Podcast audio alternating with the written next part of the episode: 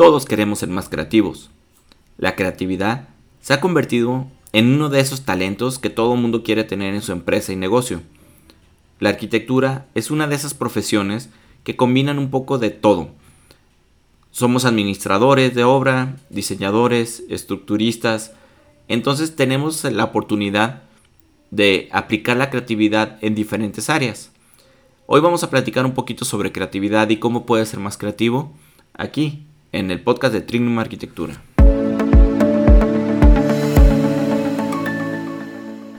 Hola, bienvenidos a Trignum Arquitectura, el podcast donde encontrarás todo lo que debes saber para diseñar y construir el proyecto de tus sueños.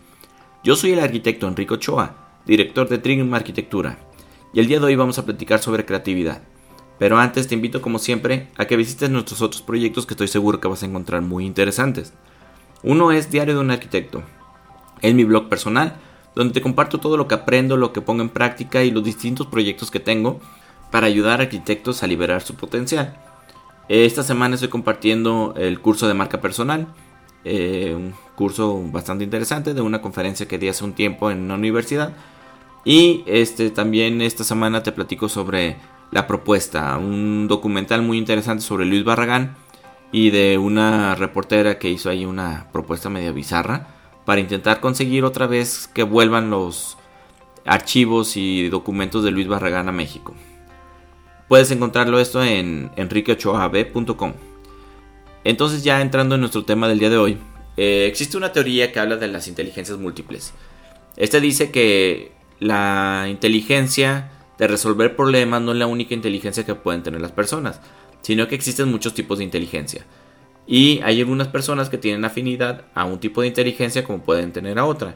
Como hay personas que son muy este, muy buenas para resolver problemas este, matemáticos, esa inteligencia se llama analítica matemática. Hay otros que son este, muy buenos para cuestiones visuales, otros para la música. En fin, hay diferentes tipos de inteligencia y cada quien tiene sus talentos enfocados a alguno de estos. Pero hay algo que se repite y que, forma parte de todos estos tipos de inteligencia, que es la creatividad. De unos años para acá, la creatividad se convirtió en, una de las habilidades más valoradas en cualquier empresa. Todo el mundo este, está buscando personas creativas que les ayuden a solucionar los problemas que pueden surgir en una empresa de alguna manera diferente. Entonces, si, si entendemos que la creatividad es esa habilidad que tienen las personas para encontrar conexiones entre cosas que antes no había conexiones, de unos años para acá, la gente está muy obsesionada con, la productividad, viendo de la manera de, terminar listas y listas de tareas y, trabajar día y noches como máquinas y, sacar problemas y problemas y problemas. Eh, existen muchas técnicas para esto, para, para, terminar trabajo, para estar enfocado.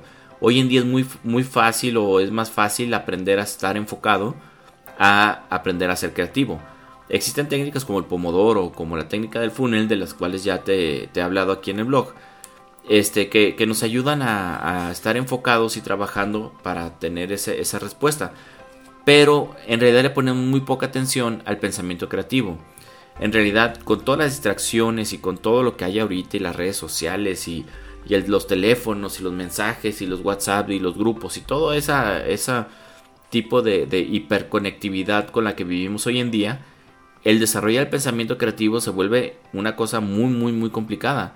Porque una de las principales maneras de desarrollar el pensamiento creativo es precisamente parar todo, desconectar, tranquilizar la mente, despejarla, tener un pensamiento disperso. El, pensamiento disperso es el que, el que nos da el pensamiento creativo. Entonces, una vez que, tú puedes cambiar esa manera de, de, de pensar, de que debemos de ser máquinas, y sacar pendiente, pendiente, pendiente. Y empieza a ver la productividad como la manera de terminar pendientes más rápido para tener más tiempo para desarrollar la creatividad, para tranquilizar la mente, para, para despejarla, para aburrirte. El aburrimiento es una cosa fundamental en, el pensamiento creativo. Entonces ahí es cuando te empiezas a dar cuenta de, cómo puedes hacerle para, para ser una persona más creativa. Mira, cuando nosotros estudiamos arquitectura, eh, una vez que terminas la carrera, entras a cualquier lugar, a cualquier espacio, a cualquier templo, museo, casa, lo que tú quieras, y los arquitectos tendemos a, revisar todo.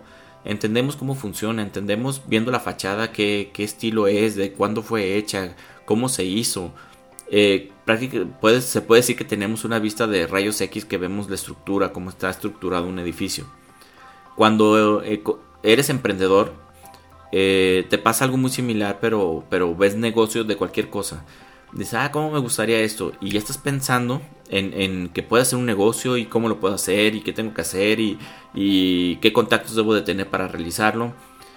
Algo similar pasa con la creatividad. Una vez que, implementas el chip creativo dentro de tu vida, cualquier momento, cualquier situación, cualquier tranquilidad, la fila del banco, el tiempo que vas manejando, todos son, son puntos y motivos para desarrollar la creatividad. Entonces, una vez que, que incorporas es, ese chip creativo dentro de tu mente, se te abre un mundo de, posibilidades creativas, de, soluciones y, respuestas a, cosas que nunca se te habían ocurrido. Entonces, ¿cómo podemos ser más creativos? En realidad, la creatividad es, contra de la naturaleza este, que tenemos. Tienes que pararte, tienes que frenar, tienes que detenerte, tienes que tener tiempo de pensar, de analizar, de reflexionar entonces debes de buscar la manera de crear momentos en los que no estés pensando en los problemas, que estés pensando en lo que sea. Hay ciertas actividades que nos ayudan a despertar la creatividad, como pues el leer, el ejercicio, caminata, descansar, viajar. O si te acordarás en el, en el capítulo pasado platicábamos de cómo puedes generar espacios que te ayuden a, ser más creativo. Pero hay unas técnicas muy sencillas que puedes implementar para, para ser más creativo. La más sencilla y la más simple, pero también una de las más poderosas que puede haber, es la pausa creativa. La pausa creativa es muy fácil de entender, pero muy difícil de realizar. Eh, consiste en simplemente detenerte deliberadamente y pensar en cosas que a nadie se le hubiera ocurrido pensar. Cosas absurdas, cosas este, no tan absurdas o, ver el, problema desde otro punto de vista. A veces te pueden ocurrir ideas que, que, no tienen nada que ver, pero que en algún momento te puede llegar otra vez a la mente el chiste es que, ok, está bien que te detengas, que no hagas nada, que no pienses nada, pero debes de estar muy alerta de detectar cuando llegan esas ideas este, creativas. La pausa creativa no tiene que ser forzada, a lo mejor puedes estar caminando por el parque y, te detienes un momento y dices, ah, mira esto. Y ya, desde ahí ya estás empezando a forzar el pensamiento creativo. Digo que, que por eso, esta pausa creativa, las personas creativas la hacen en automático. De repente van así, van caminando por la calle, ven algo y dicen, ah, mira, esto se vería muy bien así. Y pum, ya les llegó una idea creativa. O, ah, mira, qué padre estaría esto. Y ya, les llegó otra idea creativa. El, detenerte, pensar y analizar y decir, bueno, pues ¿qué, podría pasar con esto? Es una gran herramienta de, creatividad. Otra que es muy interesante es la alternativa creativa. Este es, es prácticamente ver una cosa, ver un objeto, lo que sea, y decir, bueno, ese objeto es así. Supongamos una puerta. La puerta este, pues sirve para entrar, para salir, ok. ¿Qué alternativas tengo? Bueno, pues puedo cambiarle el material. Puedo cambiarle la manera en que se abre. Puedo cambiarle este, el, color. Puedo cambiarle el funcionamiento. Puedo cambiarle la chapa. Puedo hacerla automática. Puedo hacerla inteligente. Empezar a, enfocar en un punto y ver diferentes alternativas puede generar ideas creativas. En, un libro que se llama El pensamiento lateral de Edward de Bono, comentaban de que en algún momento estaban viendo alternativas para llantas de carro. Y dicen, oye, pues, ¿qué pasaría? Digo, ahí fue un poquito absurdo, pero dice, ¿qué pasaría si hiciéramos llantas cuadradas? Dice, no, pues, pues, ¿qué tendríamos que hacer para que funcionaran las llantas cuadradas? Y dijeron, bueno, pues un sistema de suspensión en el cual a la hora que gire la llanta se estire y se afloje para que no se sienta que va rebotando cada que da vuelta la llanta.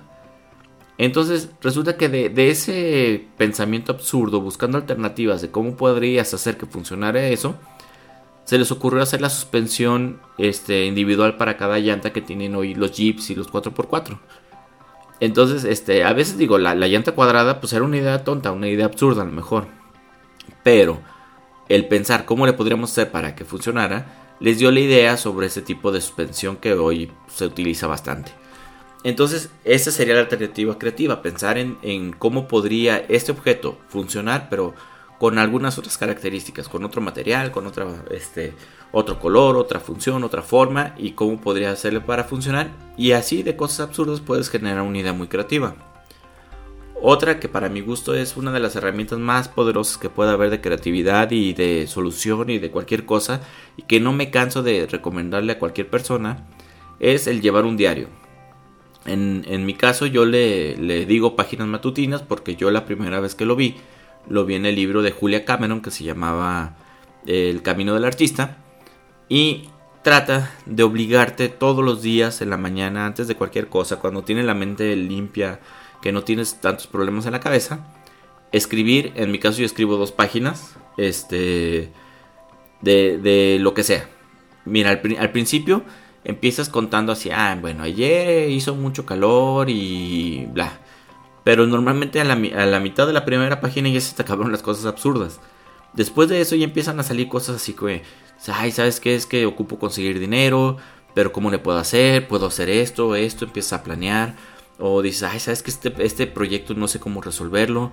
Pero mira, y, empiezas a, a, ti mismo contarte por, por escrito, a mano, eh, las respuestas a los problemas que, tienes, a, los, a los diseños que tienes que por hacer, a los contenidos que quieres realizar. Y empiezas a escribir, escribir, escribir. Como tú te estás obligando a escribir dos cuartillas, entonces ahí es donde, donde al final o en la última hoja es donde empiezan a salir ideas así como que más interesantes. Tengo ya como cuatro años que lo practico todos los días de la mañana. Digo, a veces fallo, pero casi todas las mañanas. Y en verdad es que me ha dado mucha tranquilidad, me ha dado la respuesta a muchas cosas. El simple hecho de apuntar en un papel el problema te ayuda muchísimo a encontrar la solución. Entonces vale mucho la pena las páginas matutinas, un diario, también el diario de agradecimiento, de lo que tú quieras, este, le puedes decir como tú quieras, pero es obligarte a escribirlo. Si, si no te obligas a escribir cierta cantidad de páginas, la verdad es que lo vas a empezar a llenar de puras cosas que no tienen mucho chiste. También te das cuenta si hay cosas que te molestan, cosas que te preocupan, cosas que no te dejan dormir, cosas que, te tienen muy estresado. Y, una vez que empiezas a ver muy repetido que esas cosas te están pasando, entonces te vas dando cuenta dónde están las fallas. Si, si tienes un compañero del trabajo que, que diario te, te escribes en tus páginas matutinas que te tienes hasta la madre, que estás muy cansado, que es muy mal compañero, que todo eso. Entonces tú, tú después de cierto tiempo te estás dando cuenta que el problema es tu compañero. Entonces ya, una vez que detectas el problema, pues dices, bueno, pues este, ¿qué puedo hacer? Ah, mira, puedo hacer esto y puedo hacer esto y puedo hacer esto. Entonces ya vas planeando por escrito cómo hacer las cosas. Esta es una cosa que, muy poca gente hace, el, pasar por escrito las cosas. Una vez que cambias del mundo imaginario y mental al mundo físico, es un muy buen avance para lograr las cosas. Y no solo para eso, también para, para las cosas que quieres mejorar, para las cosas que quieres aprender, para las cosas que quieres cambiar. El, ponerlo en físico para las cosas que quieres lograr, que quieres comprar. El pasarlo al mundo físico ya es un paso más cercano a, lograr las cosas. Una vez que ya lo tienes ahí, puedes detectar el problema o lo que quieras lograr y empezar a, hacer unos pasos para lograr el, eh, solucionar el problema. Así que compra un cuaderno, el que quieras, bonito, feo, caro. Cómprate unas plumas que te gusten y ponte a escribir las páginas matutinas. Sal, camina, detente a pensar alternativas, deja que tu mente se aburra, que piense, que se libere, este, lee libros, piensa todas las alternativas que puede tener una cosa, conviértelo en un hábito y te vas a convertir en una persona creativa. Esa es la única clave, el, simple es, es, nada más ponerte el chip, ponerte el programita para empezar a pensar de manera creativa. Espero que esto te, ayude a, ser una persona un poquito más creativa y vas a ver que vas a tener mejores resultados en el trabajo y que vas a lograr muchas mejores cosas. Y muchas gracias por escucharme un día más, por tus valoraciones, likes, no olvides suscribirte para que te llegue un aviso cada que publico algo. Te recuerdo que me puedes seguir y encontrar en redes sociales como Facebook, Instagram, Twitter, LinkedIn, YouTube y cualquier reproductor de podcast. Espero que algo de lo que dijera hoy te sirva para tu desarrollo personal y profesional y te mando un fuerte abrazo.